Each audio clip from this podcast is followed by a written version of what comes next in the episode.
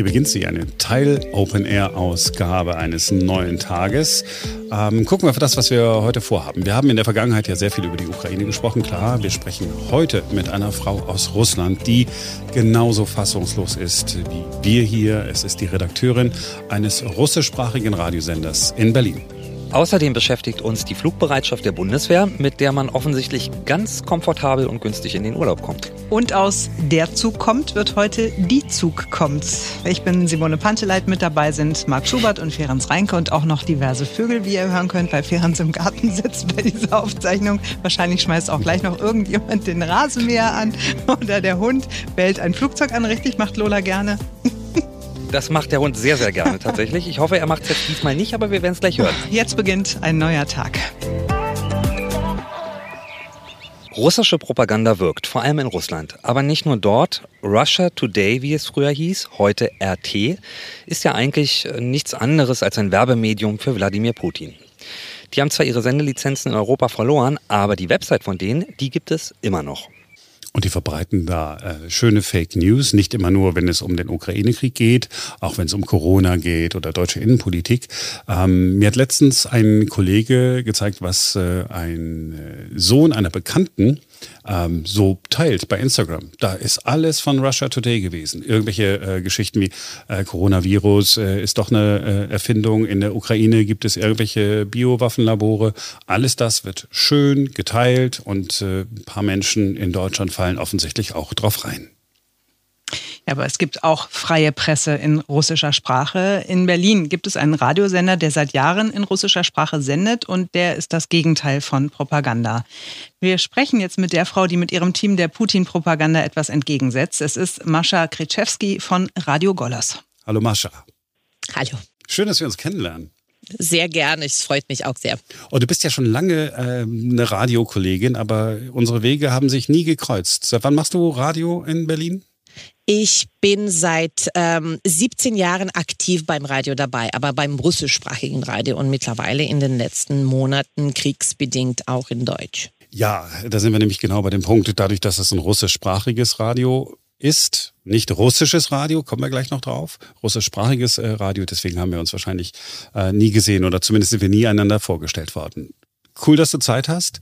Lass uns doch erst einmal äh, gucken auf äh, euer Radio. Das hieß früher Radio Ruski, ist dann vor kurzem umbenannt worden.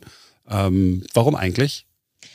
Äh, das Radio hieß Radio Ruski Berlin, wobei die Deutschen äh, fast immer das Wort Berlin ausgelassen haben, gedacht haben, das ist nur etwas Lokales. Ruski Berlin, das russische Berlin.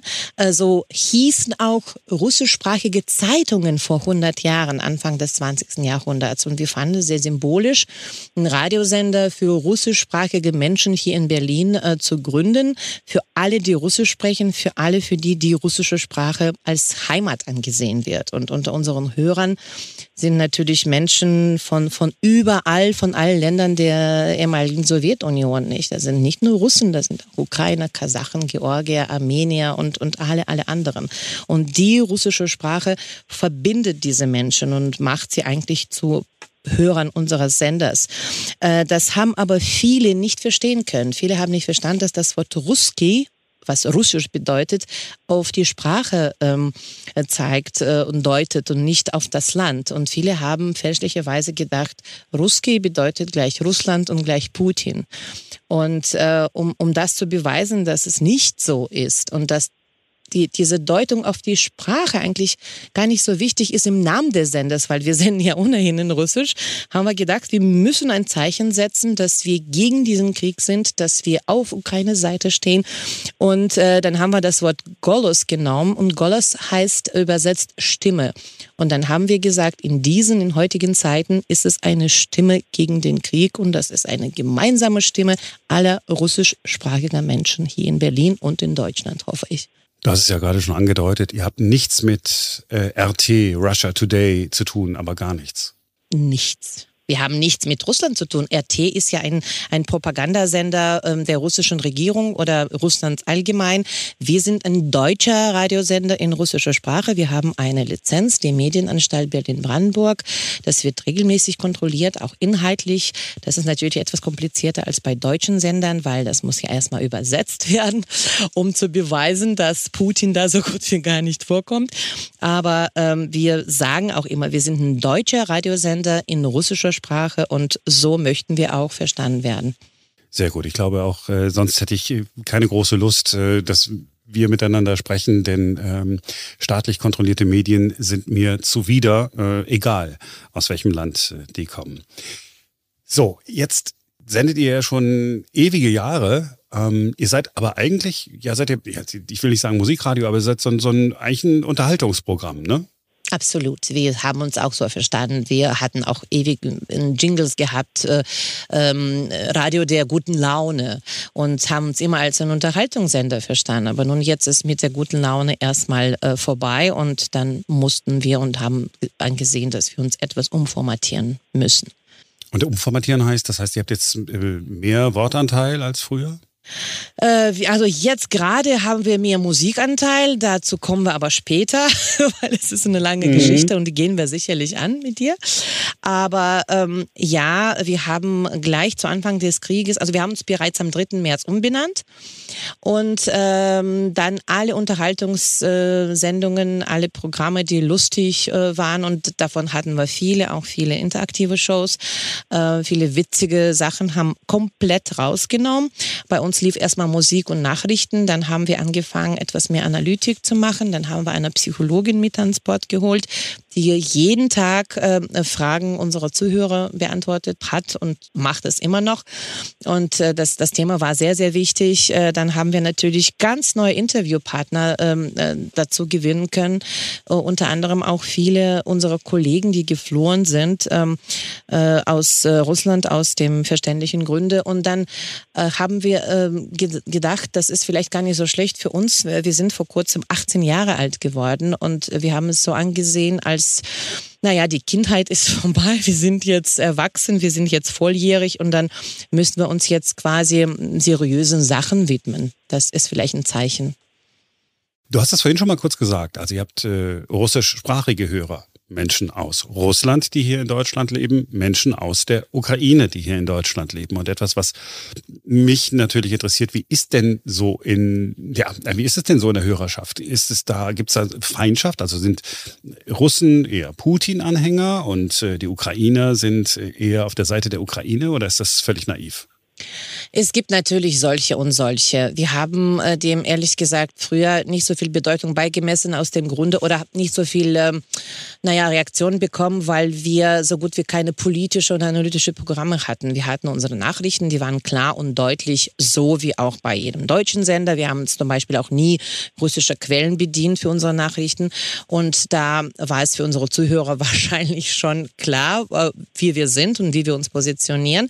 Wir hatten aber auch auch sehr viel russische Musik gespielt, äh, vor allem auch von Interpreten zum Beispiel, die ähm, jetzt klar hinter Putin stehen, die auch bei diesen äh, Skandalkonzerten in Russland aufgetreten sind. Und diese Interpreten, diese Sänger und Sängerinnen haben wir zum Beispiel Anfang des Krieges ähm, aus unserer Playlist komplett rausgenommen. Und dann haben wir eine Reaktion von unseren Zuhörern teilweise verstanden, die sind damit nicht, äh, äh, nicht einverstanden. Also die wollen, dass sie auch weiter gespielt werden. Wir haben aber auch immer in einer höflichen Form versucht, sie aufzuklären und gesagt, wir wollen äh, jetzt keine Musik und keine Interpreten äh, popularisieren oder äh, singen lassen in unseren Sender, die bei diesen Konzerten auftreten.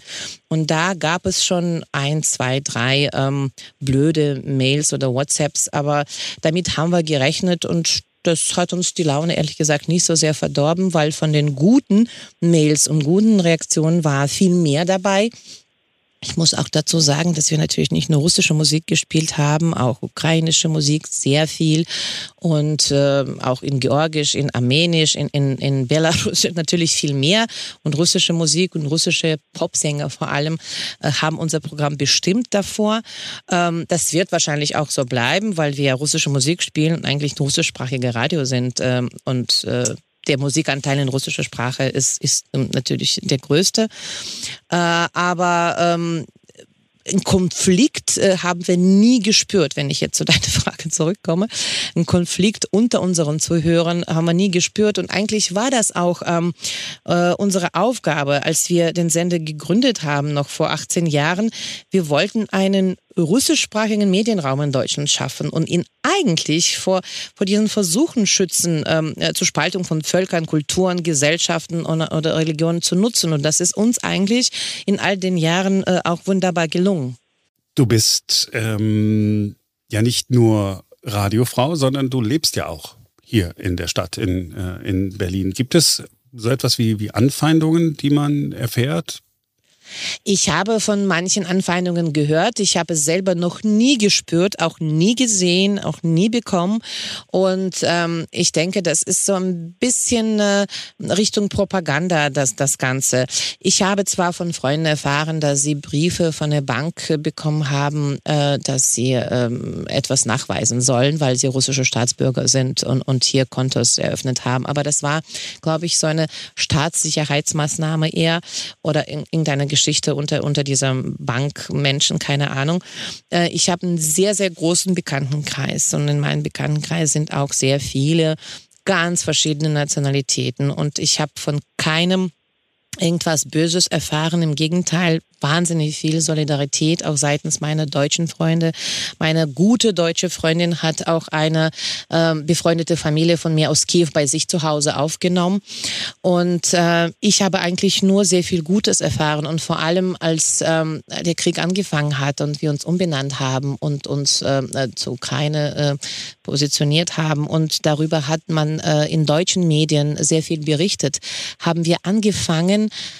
sehr viele Mails zu bekommen von Deutschen, die davor wahrscheinlich gar nicht gewusst haben, dass wir überhaupt existieren, mit so vielen ermutigenden äh, Worten und mit so viel ähm, ähm, Zuspruch, das wir erfahren haben. Und wir haben sogar von einigen deutschen Menschen, sage ich jetzt mal, äh, Spendengelder bekommen für unsere Arbeit, nachdem sie aus den Medien erfahren haben, äh, da, da, dass, dass wir da sind und was wir machen. Und weil äh, die richtig verstanden haben und angesehen und anerkannt haben, dass wir mitunter fast die, die einzigen sind, die unabhängig in russischer Sprache berichten und somit vielleicht der Propaganda entgegenwirken können. Und das fanden sehr viele ganz, ganz wichtig.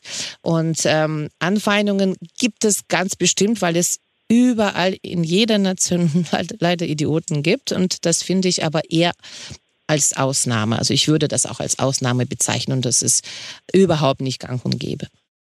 Ja, ist aber gut zu wissen. Ich habe das deswegen gefragt, weil ich einen Zeitungsartikel gelesen habe, dass in den russischen Medien darüber gesprochen wird, dass es so viele Anfeindungen äh, gegeben habe. Aber wenn dem nicht so ist, ist das ja umso, umso besser. Das ist äh, ja Propaganda. Russische Medien gleich Propaganda. Das, dem darf man nicht so viel Bedeutung eigentlich auch beimessen. Euer Sender ist äh, natürlich in Berlin ganz normal zu empfangen, auch übers Internet zu empfangen. Was ich mich äh, gefragt habe, könnte ich denn auch, wenn ich jetzt in Russland wäre, euch hören? Äh, wir haben es ehrlich gesagt noch nicht kontrollieren lassen. Uns gibt es aber als App und wir hatten viele Menschen, die äh, diese App hier runtergeladen haben, weil viele hier zum Beispiel Freunde und Verwandte haben und wir haben ja in unserem äh, Programm zweimal am Tag so ein sogenanntes Wunschkonzert und viele von, von drüben auch haben zum Beispiel Lieder äh, gewünscht und bestellt für ihre Freunde und, und, Verwandte hier. Ob es hier zu empfangen ist, weiß ich nicht. Ob man uns dort auch äh, für so seriös hält, dass wir äh, diese sogenannten Fake News verbreiten für Russland, was ja keine, keine Fake News sind, das weiß ich nicht. Das ist eigentlich eine gute, äh, gute Frage, was du gestellt hast. Ich werde jemanden in Russland bitten, einfach äh, da reinzugehen und, und schauen, ob es überhaupt zu empfangen ist. Aber eigentlich war das zu empfangen früher, ja. Das wäre ja ganz gut, dass man in Russland noch ein zusätzliches Informationsmedium hat, nämlich äh, freie Berichterstattung, dann eben aus Berlin. Und heutzutage kann man ja Informationen aus aller Welt irgendwie beschaffen und dann zusammenfassen. Das wäre doch ähm, äh, wirklich ganz cool. Euch interessiert ja wahrscheinlich auch, wie ist die Situation in Russland? Kannst du ganz offen einfach Menschen anrufen und fragen, wie es ihnen so geht? Oder äh, besteht dann die Gefahr, dass die Menschen, die in Russland sind, Probleme bekämen, weil sie Kontakt zu dir haben? Absolut richtig. Ich mache das nicht. Ich mache das nur, wenn ich angerufen oder vielmehr angeschrieben werde. Man ruft so gut wie gar nicht an. Äh, man fürchtet natürlich eine Verfolgung. Äh, es wird so gut wie alles aufgezeichnet, aufgenommen. Man weiß es ja auch. Ne? Es wird ja, äh, also mittlerweile ist es so, dass man, wenn man nach Russland fährt, oder aus Russland ausreist, äh, mittlerweile kontrolliert man die Handys an der, an der, an der Grenze. Also man, man schaut äh, rein, man geht in, in die Social Media, Facebook, ähm, WhatsApp und schaut wirklich, äh, was man liest, mit wem man kommuniziert, äh, welche Kanäle bei YouTube zum Beispiel man äh, ähm, schaut und gegebenenfalls wird man äh, entweder gar nicht rausgelassen oder gar nicht reingelassen oder vielleicht auch inhaftiert, je nachdem. Deswegen hat hat man große Angst, äh, äh, dass man äh, den Menschen etwas Böses antut, indem man die ganz direkt nach, nach deren Lage fragt. Und man vermeidet das. Und ähm, andererseits habe ich aber auch ein paar gute Bekannte und sogar Freunde, durch den Krieg äh, verloren, obwohl sie zum Glück natürlich noch leben. Und ich nenne das jetzt mit der Zeit ähm, ja, das ist ein, äh, ein lebendiger Friedhof eigentlich. Da sind Menschen begraben, die zum Glück noch leben und gesund sind, aber für mich nicht mehr existieren, weil, weil wir nicht mehr miteinander reden können. Weil ihr nicht mehr miteinander reden könnt, weil ihr die Sorge habt, äh, überwacht zu werden? Nein, weil wir ganz äh, verschiedene Meinungen sind, weil diese Menschen so von Propaganda infiziert sind und dass sie gar nicht äh, glauben, was in Wirklichkeit passiert und dass sie nur diesen russischen Sendern, russische Propagandasendern glauben und uns beschuldigen, dass wir mit, mit der Wahrheit über den Krieg in der Ukraine ähm, natürlich Fake News verbreiten und uns versuchen eigentlich das Gleiche zu beweisen, was auch staatliche Medien seit Jahren und aber auch in diesen ähm, letzten 75, 76 Tagen dann behaupten. Und wenn ich dich jetzt fragen würde, wie ist denn die Stimmung in Russland, dann wirst du wahrscheinlich sagen, ja, ich kann es dir auch nicht richtig sagen. Ich kann es dir nicht richtig sagen, das ist, das ist klar. Ich weiß, dass es sehr viele äh, Putin-Gegner gibt. Doch, und das gibt mir sehr viel Hoffnung. Ich sehe das an diesen Demos, wo wirklich ganz mutige Menschen auf die Straße gehen, äh, wobei sie ganz genau wissen, äh, was, was sie dafür bekämen. Äh, es gibt auch äh, viele Menschen, die ähm, YouTube-Kanäle anschauen von den geflohenen Journalisten, von diesen verbotenen Medien, sei es den Fernseher oder, oder Radio, weil äh, viele haben ihre eigenen YouTube-Kanäle gegründet und senden von außerhalb Russlands und man sieht es an, an, an der Zahl der Follower, wie viele Menschen sich doch für diese wahrhaft gemäße Nachrichten interessieren. Und äh, natürlich darf man den äh, diesen Umfragen gar nicht glauben. Ne? Die behaupten, 80 Prozent äh, der Russen sind für Putin, weil diese Umfragen werden eigentlich, also diese staatlichen Umfragen werden äh, per Telefon gemacht. Man wird per Telefon angerufen zu Hause und gefragt, äh, ist man denn für Putin oder nicht? Und muss dir überlegen, äh, dann weiß man, aha, die wissen, äh, wo ich wohne, sie kennen meine Telefonnummer und wie ich heiße. Und wenn ich jetzt sage, ich bin gegen, dann sitze ich in zwei Stunden im, im, im, im Gefängnis. Und diese Angst, ne, die bestimmt jetzt das Leben der Menschen. Und deswegen finde ich die, die auf die Straße gehen und doch protestieren, äh, eigentlich äh, sehr, sehr mutig und da sind schon äh, Russlands Helden. Es sind natürlich nicht so viele und das ist natürlich nicht die Mehrheit, aber ich sehe das in den Social Media, dass diese Menschen gibt und dass es doch viele sind. Und deswegen denke ich, vielleicht hat, hat dieses Land doch Zukunft. Ich glaube, wir haben uns alle selber die Frage gestellt, ob wir denn in einer ähnlichen Situation uns trauen würden, auf die Straße zu gehen. Also ich vielleicht als Single, vielleicht würde ich mich trauen, ich will es aber jetzt nicht behaupten. Aber sobald man Kinder hat und Familie, um die man sich kümmern muss, dann überlegt man sich das äh, sicherlich mehrfach, ob man äh, protestiert und wartet dann lieber auf den richtigen Zeitpunkt, wenn es möglicherweise irgendwann eine Massenbewegung äh, gibt. Jetzt haben wir ja gerade das Ende des äh, Zweiten Weltkriegs gefeiert. Wir in Deutschland einen Tag früher als äh, die Menschen in Russland und in der Ukraine. Ähm, guckst du dir dann, natürlich guckst du dir auch an, ne? wenn, wenn, wenn Putin dann da seine Rede hält. Leider ja. Also als Journalist muss ich das äh, machen. Als, als Mensch, ähm, ein Bürger, ein deutscher Bürger würde ich das wahrscheinlich nicht machen, weil mich das wirklich zutiefst anwidert. Oh, mich, auch, mich widert das auch an. Mach dir keine ja. Sorgen. Ja. Es auch schrecklich. So, wenn du, wenn du auf, äh, auf diesen Putin guckst, den du jetzt in dieser Woche äh, äh, gesehen hast, es gab ja viele Analysen ähm, von, von vielen Experten, aber du guckst da ja wahrscheinlich nochmal ganz anders drauf. Ähm, hast du da einen Mann gesehen, der irgendwie zurückhaltender war als sonst, der gebrochener war als sonst? Ich würde nicht sagen, dass er gebrochener war. Ich würde sagen, er war vielleicht nicht so, ähm, wie soll ich das richtig ausdrücken? Vielleicht nicht so brutal in seinen Ausdrücken, wie man von ihm erwartet hätte. Ähm, ob er vielleicht hat er einen ganz winzigen Schritt zurück gemacht, was nicht für alle sichtbar war, aber für viele, die ähm, ein anderes Statement von ihm an diesem Tag ähm, erwartet haben. Und das wiederum gibt, gibt auch Hoffnung. Und das ist eigentlich ein, ein, ganz wichtiger Teil seiner Rede, das, was er eben nicht gesagt hat, weil viele sprechen von dem, was er sagte, aber viel mehr wichtig und interessant für uns alle und für, für den Ausgang äh, dieses Krieges ist wahrscheinlich meiner Meinung nach das, was, was verborgen blieb, was, was, er, was, er, äh, was er nicht gesagt hat. Er hat nicht gesagt Nuklearwaffen. Er hat nicht gesagt, jetzt wollen wir die ganze Ukraine. Er hat es einfach, einfach weggelassen. Und vor allem, was er nicht gesagt hat, was sehr viele befürchtet haben, dass er diese allgemeine Mobilisierung ankündigt, ja, dass jetzt alle aufstehen sollen und in den Krieg ziehen, also alle Männer. Ne? Das, das, das hat er nicht gesagt und ähm, da fiel vielen ein Stein vom Herzen, muss ich sagen.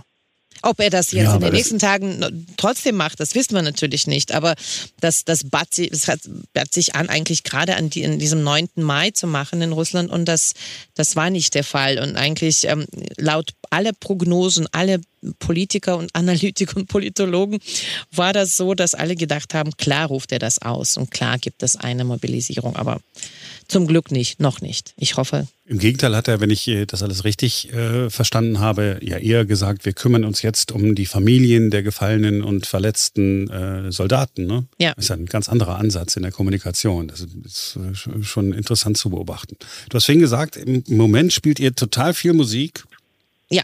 Weil ihr umgezogen seid. Ja, wir sind umgezogen und äh, unsere lieben deutschen Kollegen haben uns ein temporäres Studio zur Verfügung gestellt, damit wir weiter senden können, damit es, unser Signal nicht unterbrochen wird. Das war uns natürlich ganz, ganz wichtig. Ihr wart nämlich vorher wo untergebracht? Wir waren, äh, wir waren Mieter, wir haben Räume gemietet im ähm, russischen Haus der Wissenschaft und Kultur in der Friedrichstraße. Und da waren wir die letzten drei Jahre drin. Und warum, warum äh, musstet ihr von jetzt auf gleich ausziehen? Äh, weil ähm, dieses russische Haus unterliegt oder untersteht der, der russischen Botschaft. Das ist eine Organisation, die heißt Rossotrudnichestvo und die hat auch mit der russischen Botschaft zu tun. Und äh, über die Politik äh, die, äh, dieser äh, Stellen, offizielle Stellenfolgen, braucht man gar nicht zu reden. Und äh, angeblich äh, hat der russische Botschafter im Auto, was er natürlich oft gemacht hat, unser Radiosender angeschaltet. Und da lief aber gerade äh, nicht Musik, sondern ein Interview mit einem Journalisten von Medusa. Das ist auch ein, ähm, ein Medium, was verboten wurde, was zu einem ausländischen Agenten erklärt wurde in Russland und abgeschaltet wurde dort. Ähm, und äh, dieser Journalist war bei uns äh, zum Interview und gerade das hat der Botschafter gehört und daraufhin angeblich auch laut Legende im russischen Haus angerufen und gesagt, äh, wir sollen da raus. Und ähm, die hatten dann äh, eine Woche Zeit, ein bisschen mehr, neun Tage Zeit, um etwas Neues zu finden. Und ähm, es ist ja nicht ein einfacher äh, Büroumzug, nicht? Das ist sehr viel Technik und äh, Radiosender, das muss ich dir ja nicht erklären. Und äh, das war uns natürlich zu knapp. Wir hatten nicht so viel Zeit und ähm, Dazu muss man sagen, dass sehr, sehr viele deutsche Kollegen, deutsche Radiosender, Berliner Radiosender äh, sich gemeldet haben und gesagt haben, wir können euch aufnehmen, ihr könnt auf Zeit zu uns kommen, wir haben ein Ersatzstudio, wir haben ein Havariestudio, was auch immer, kommt zu uns, wir geben euch die Möglichkeit weiter zu senden und diese Solidarität war, war enorm, das war, das war Wahnsinn. Ja, super, das freut mich zu hören. Wir stehen dann einfach zusammen, ne, wenn es um die, um die Freiheit geht und die freie Meinungsäußerung. Ja, viele haben erkannt, also diese Kollegen, die uns äh, äh diese die, temporäre Studie angeboten haben, denen war natürlich auch klar, äh, die, die, diese russische, russischsprachige, unabhängige Stimme äh, muss gehört werden. Das ist ganz wichtig, dass es nicht unterbrochen wird. Äh, und das ist wichtig, dass wir gerade hier in Berlin, mitten Europas, einen Sender haben, eine Stimme haben. Und so kommen wir auf den Namen des Senders zurück. Eine unabhängige Stimme haben, die in russischer klingt und die vielleicht versucht, wirklich mit Putins Propaganda zu kämpfen und hoffentlich zu gewinnen. Mascha, das ist doch ein so perfektes äh, Schlusswort. Ich wünsche euch, dass ihr technisch äh, bald schön alles eingerichtet habt, dass ihr wieder äh, vernünftig loslegen könnt und nicht nur äh, Musik spielen müsst oder äh, wenig Wortanteil habt, sondern dass ihr richtig wieder schön in die Berichterstattung ähm, einsteigen könnt. Ähm, es freut mich, dass wir uns kennengelernt haben. Danke, vielen Dank. Danke für dein Interesse. Weil wir gerade die Vögel zwitschern hören äh, bei Fehrens im Garten, äh, da sind wir ja sofort in der Luft und da sind wir auch bei der Flugbereitschaft. Ein Thema, das mir ans Herz gewachsen ist. Ich habe nochmal nachgeguckt, was ist nochmal die Flugbereitschaft? Die Flugbereitschaft des Bundesministeriums der Verteidigung, kurz, Achtung, BMVG ist wirklich die offizielle Abkürzung. Das ist die Abkürzung blöder als der eigentliche Name. Ist ein Lufttransportverband der deutschen Luftwaffe in Geschwadergröße. Habe ich jetzt nicht gegoogelt, was das bedeutet, aber heißt wohl mehr als eins. Äh, ihr Auftrag ist der weltweite Transport von Soldaten und Material mit Langstreckenflugzeugen. Soweit, so gut. Sowie der Transport des politisch-parlamentarischen Führungspersonals. Auch sehr gut. Jetzt, was da nicht gestanden hat, war irgendwie, wenn man mal äh, mit seinem Sohn nach Sylt will, könnte man auch mal äh, schnell einsteigen. Klar, Christine Lambrecht ist mit ihrem 21-jährigen Sohn im Regierungshubschrauber geflogen und daran gibt es jetzt Kritik, wobei ich gelesen habe, der Flug ist im Vorfeld angemeldet worden. Auf der Passagierliste war der Name des Familienangehörigen sowie die Kostenerstattung eindeutig vermerkt. Sie dürfe eine solche Begleitung festlegen. Der Flug muss von, der, von diesem Familienangehörigen selbst beglichen werden und nicht vom Steuerzahler. Und diese Rechnung werde noch erstellt. Mhm. Also wenn sie das doch darf, sagen gut. jetzt natürlich viele Leute, pff, warum denn nicht? Ja, gut, sie darf es. Ähm, es überrascht natürlich auch nicht, dass es alles so ordentlich ablief nach Vorschriften, denn sie hat ja Erfahrung damit. Schließlich ist es nicht das erste Mal, dass sie ihren Sohn offensichtlich auf Reisen mitnimmt. Es sind eine ganze Zahl von Reisen ne, gewesen. Ja, waren es sieben oder so? Sieben, acht, neun? Egal. Mhm. Ja, sieben oder sowas in der, in der Richtung, genau. So, was, was kostet jetzt der Flug? Ähm, bei, bei der Flugbereitschaft kostet irgendwie, ist günstig, ne? 30 Prozent, glaube ich, von dem. 30 Prozent vom Normalpreis, den die Lufthansa nehmen würde. Im Vergleich dazu kostet allerdings so eine Flugstunde in so einem Hubschrauber, habe ich gelesen, mehr als 5000 Euro. Also nun sagen aber ganz viele, wenn sie doch sowieso damit geflogen ist und dann Platz frei war, dann kann er doch da mitfliegen. Was ist denn das Problem? Nein, ich, ich finde das ja auch super. Das ist natürlich auch gut für die Umwelt. Da muss nicht extra, ein extra Hubschrauber äh, losgeschickt werden, der für 30 Prozent äh, eines Lufthansa-Tickets äh, den Sohnemann von A nach B fliegt. Das hat für mich auch was mit Image zu tun. Also erstmal, mhm. gut, der, jetzt ist der Typ ist 21 Jahre, glaube ich, alt oder so. Ne? Ja, genau, 21. So, was macht der, was macht der eigentlich noch im Urlaub mit seiner, was macht der noch im Urlaub mit seiner Mutter? Ich meine, da fängt es schon mal an. Ja, irgendwann ist doch mal gut. Man kann ja mal zum Muttertag oder so, aber dass man da jetzt die ganzen, also das ist merkwürdig. Jetzt, aber gut, okay, wenn er da Freude dran hat, seine Mutter mag und sie auch ihren Sohn oder so, ist ja vielleicht auch nicht selbstverständlich, ist ja schön und gut. Aber wenn ich doch in einer so herausgehobenen Position bin, dann weiß ich doch genau, dass das ein Geschmäckle hat, wenn ich mit meinem Sohn da äh, durch die Weltgeschichte fliege. Und dann, äh, von wegen hier Lufthansa, welches, welche 30 Prozent vom Economy-Preis oder vom Business-Preis muss, muss er eigentlich zahlen? Weißt du das? Ähm, ich ich habe nur gefunden, tatsächlich 30 Prozent vom Normalpreis. Also das, was ich jetzt natürlich auf den Bildern gesehen habe, die er ja selbst gepostet hat, und ich glaube auch darüber müssen wir nochmal sprechen, ähm, würde ich sagen, das sah eher, mir sah das eher nach Business Class aus. Ähm, ich habe aber die Befürchtung, dass es 30 Prozent vom Economy-Preis sind. Ja, denn er sitzt da äh, vor so schönem Porzellangeschirr. Wir alle, äh, die wir schon mal Economy geflogen sind, das werden die meisten von uns sein, können uns daran erinnern, dass einem da so manchmal so ein trockenes ja, ist das Brot oder, oder man weiß gar nicht, macht man das auch? Sägespäne, die irgendwie weiterverarbeitet genau, wurden. wird in so einer Plastiktüte dann so rübergereicht. Ähm, an guten Tagen äh, kriegt man kriegt man noch ein kleines äh, Getränk. Äh, das war's dann. Aber äh, Sohnemann hatte es schön. Also der hatte Porzellangeschirr und so sah auch gut. Ich konnte nicht genau identifizieren, was es ist, aber es sah sehr gesund aus. So als hätte es ein Chefkoch eigens für die Flugbereitschaft designt. Es sah tatsächlich auch nach sehr viel Beinfreiheit aus in dem ja, Flieger. ist schön. So, das, wenn der jetzt 30 Prozent vom Business-Ticket bezahlt dafür. Oder sie es bezahlt oder wer auch immer. Es fühlt sich einfach falsch an. Wir haben die Pandemie hinter uns. Die Menschen haben Sorge um ihre Arbeitsplätze äh, gehabt. Wir sind mitten im Ukraine-Krieg. Öl wird deutlich teurer. Keiner weiß, wie viel Geld er ausgeben kann in diesem Jahr für den Urlaub.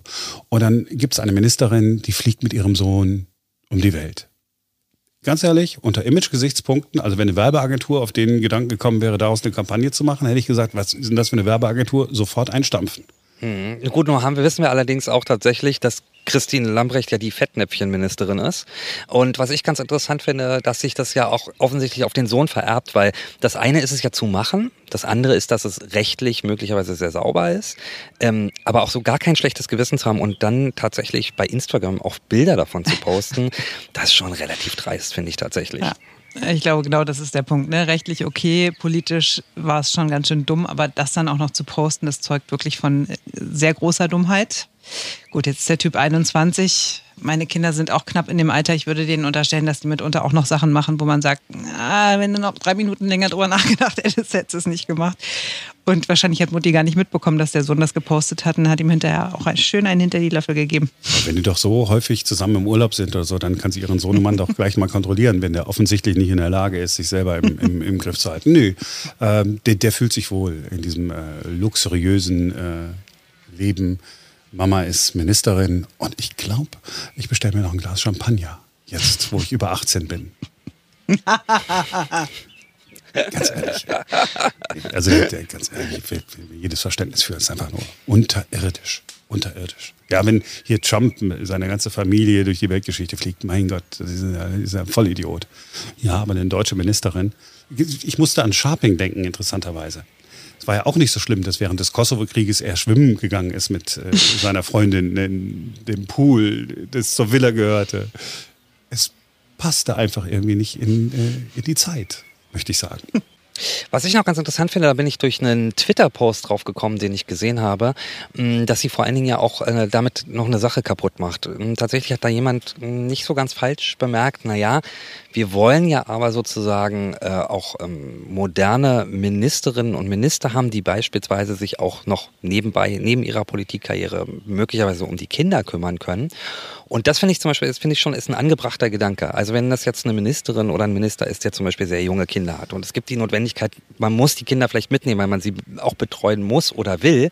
Sie verbaut sowas damit natürlich auch in Zukunft, weil es hm, immer ein Geschmäckle haben wird. Ja, also wenn das Kind jetzt irgendwie fünf oder sechs gewesen wäre, ja, dann hätte, glaube ich, jeder dafür Verständnis, weil er sagen würde, okay, das ist ein hm. modernes Familienbild, ja, kümmert sich neben dem Job noch um die Kinder. Ähm, aber so macht man das natürlich kaputt und verbaut, glaube ich, auch ähm, in Zukunft ähm, Nachfolgern oder Kollegen äh, die Möglichkeit, das sozusagen geschmacksfrei, geschmäcklefrei quasi zu machen. Fand ich noch so ganz interessant mhm. als Gedanken. Mhm. Ja, zusammenfassend kann man sagen, wenn das Kind schon alleine zur Schule gehen kann und man nicht mehr im Unterricht mit dabei sitzen muss, weil man es gut erzogen hat, dann sollte es auch nicht mit der Flugbereitschaft nach Sylt fliegen. Schöne Insel. Das ist auch, dass auch gleich noch Sylt war, ist natürlich noch das Tüpfelchen auf dem I. Ja, ja genau. Wäre es Amrum gewesen oder Spiekeroog oder so. Hätte mir gesagt, ja Mensch, wo die so in so einem kleinen Holzhaus in so einer Holzhütte wohnen und so. Und äh, Sohnemann macht dann so eine Dose Ravioli auf. Nein, natürlich nicht. Die Ravioli werden ganz frisch hergestellt. Sollte es nochmal zu Sylt kommen in den nächsten drei Monaten, ist es gar kein Problem, denn dann kann Alexander Lambrecht ja einfach mit dem 9-Euro-Ticket fahren. Das wird er doch nicht tun. Soll doch so voll werden, weil doch so viele Leute das wollen. Okay, aber ich glaube, Ferenc wollte jetzt so. die Brücke schlagen zu unserem nächsten Thema, wo es ja um Züge geht. Denn heute landet ein ganz besonderer Zug am Hauptbahnhof in Berlin. Also er kommt da an, der Female ICE. Ich, äh, also im ersten Moment, ihr ahnt es ja wahrscheinlich, habe ich gedacht, oh bitte Leute, ey, gebt mir, mach doch, mach doch bitte nicht so ein wir sind ja nur deswegen drauf gestoßen, weil äh, in der Terminübersicht der regierenden Bürgermeisterin von Berlin eben drin steht, 14.25 Uhr möge sie äh, die versammelte Presse bitte dort erscheinen, denn Frau Giffey begrüßt diesen ankommenden Female ICE. Was ist der Female äh, ICE? Da arbeiten nur Frauen. Er ist auf jeden Fall schon mal, genau, lass uns erstmal sagen, äh, er fährt, was ist er? Er fährt unter dem Motto bewegende Frauen am Zug. Mhm. Ja, mehrere Be Bedeutungsebenen, ja. Ähm, jetzt fragen wir mal eine Frau. Wir haben ja zufällig eine äh, im Team. Praktisch.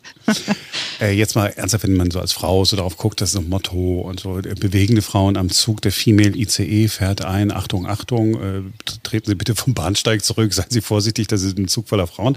Ähm, ist, da, ist das irgendwie eine gute Kampagne oder fühlt sich das für dich auch so ein bisschen nach Fremdschämen an? Es fühlt sich nach Fremdschämen an. Ich finde es auch äh, komisch und, und das ist so eine reine Image-Geschichte, weil mir persönlich ist es scheißegal, ob da ein, ein Zugbegleiter oder eine Zugbegleiterin äh, arbeitet, ob der Zug geführt wird von einer äh, Lokomotivführerin oder einem Lokomotivführer und wer da im Bordperso äh, in dem, in dem Café da, wie heißt denn das, du kennst es auch, Bistro, in dem Bordbistro äh, mir meinen Kaffee gibt, ist mir wirklich Rille Pupille. Hauptsache der Zug äh, kommt pünktlich, Hauptsache es ist halbwegs sauber. Hauptsache die Toilette ist nicht gesperrt. Hauptsache es heißt dann nicht wieder, ah, tut uns leid, nein, äh, Kaffee ist schon aus. Also von daher, für mich zählen ganz andere Dinge. Und ja, also mir war bislang nicht bekannt, dass es den Frauen so schwer gemacht wird, bei der Bahn einen Job zu finden. Ist das so? Muss man dafür jetzt extra Werbung machen, dass man das jetzt ändern will? Also für mich ist es wurscht, wer mich da fährt und bedient und äh, wer mir einen angenehmen, eine angenehme Fahrt bereitet.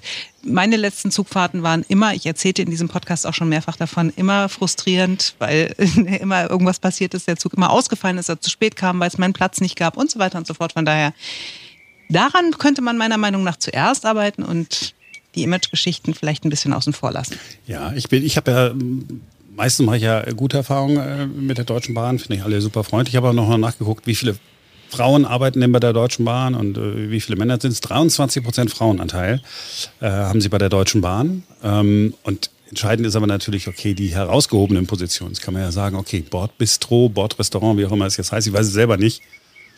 Da, wo es Cola Zero gibt, immer mhm. schön eisgekühlt in der Glasflasche. Ähm, dass da äh, vielleicht mehr Frauen arbeiten, würde so ein bisschen auf der Hand liegen, weil es so ein bisschen dem Klischee entspricht, ne? Service-Personal. Äh, Und äh, dann habe ich mal geguckt, okay, wie viele, äh, jetzt sage ich das Wort, das aber falsch ist, äh, Lokführerinnen, es handelt sich offiziell um den Begriff Schienenfahrzeugführerinnen, äh, gibt es denn in Deutschland? Die haben nur einen Anteil tatsächlich von 4,8 Prozent. Also das ist ja schon mal das ist ja schon mal wenig, oder? Also 95 Prozent das ist schon mal sehr gering tatsächlich, ja. Das sind die, die Jobs, mit denen man am meisten ähm, Geld verdienen kann. Also so ein, so ein Lokführer wird ja vergleichsweise gut bezahlt im Vergleich zu einer Servicekraft jetzt äh, im Bordbistro, Restaurant. Aber liegt es nicht möglicherweise daran, dass da wenige Frauen arbeiten, dass du halt nicht vor Ort oder in, im Umkreis deines Heimatortes arbeiten kannst? Weil wenn äh, ich ein Kind habe, dann möchte ich auch da sein können, wenn die Kita zum Beispiel anruft und das Kind hat gerade gekotzt, holen Sie es bitte ab. Und ich bin aber leider gerade in Erfurt oder in, äh, was weiß ich, Freising gerade vorbeigefahren und kann leider nicht kommen, weil äh, ich meinen Job machen muss. Also ich glaube, das ist schon ein ganz wichtiges Argument für ganz viele Frauen, die Kinder haben, dass sie äh, keine keine Berufe haben wollen, wo sie irgendwie weit weg vom Heimatort sind, beruflich gesehen. Und auch wenn es nur temporär ist, auch wenn sie am Abend wieder zurückkommen, möglicherweise. Aber ich weiß, müsste man jetzt mal vergleichen mit Flugbegleiterinnen oder so. Aber für mich wäre der Job auch nicht interessant. Ich würde mhm. lieber irgendwo im Café im Ort arbeiten oder, keine Ahnung, irgendeine Führungsposition irgendwo im Umkreis meines Heimatortes haben, als äh, mich in den Zug zu setzen, Zug zu stellen und da zu arbeiten. Da sind wir wieder bei dem äh, alten Familienbild, ne?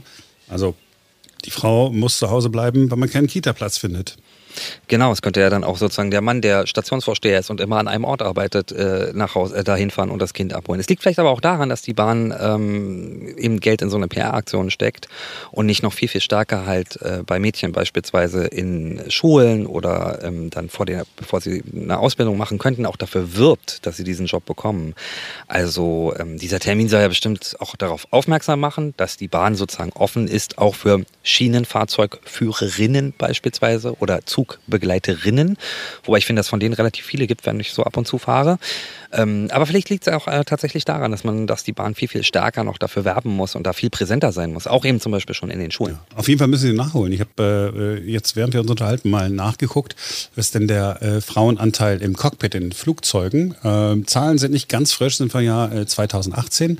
Lufthansa, der Frauenanteil vorne im Cockpit 7 Prozent weltweit mitführend. Nur United Airlines ist noch ein bisschen besser mit 7,4 Prozent. Das sind ja auch Frauen, für die dasselbe äh, zutrifft ähm, wie auf die Lokführerin äh, Simone, wie du es gerade geschildert hast. Mhm. Also da scheint es ja zu funktionieren. Jetzt nehme ich an, dass man bei der Lufthansa im Cockpit noch ein bisschen mehr verdient als äh, vorne im ICE.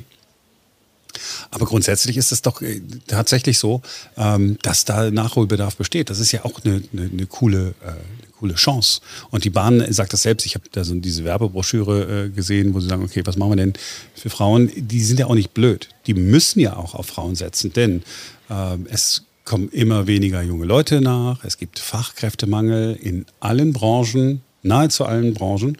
Und da müssen sie natürlich sehen, dass sie ihre, ihre, ihre Züge also voll bekommen, nicht mit Passagieren, sondern mit Personal. Da muss, das muss ja, auch in, in zehn Jahren muss das ja noch jemand machen. Da steht ja noch äh, die nächste äh, Pensionierungswelle bevor.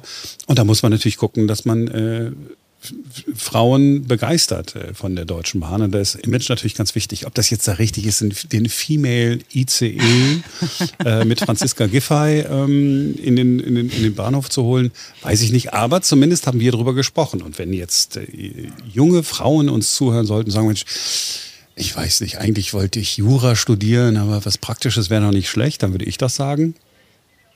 Hier, Auf äh, zur Deutschen Bahn. Im ICE ist vorne äh, noch was frei.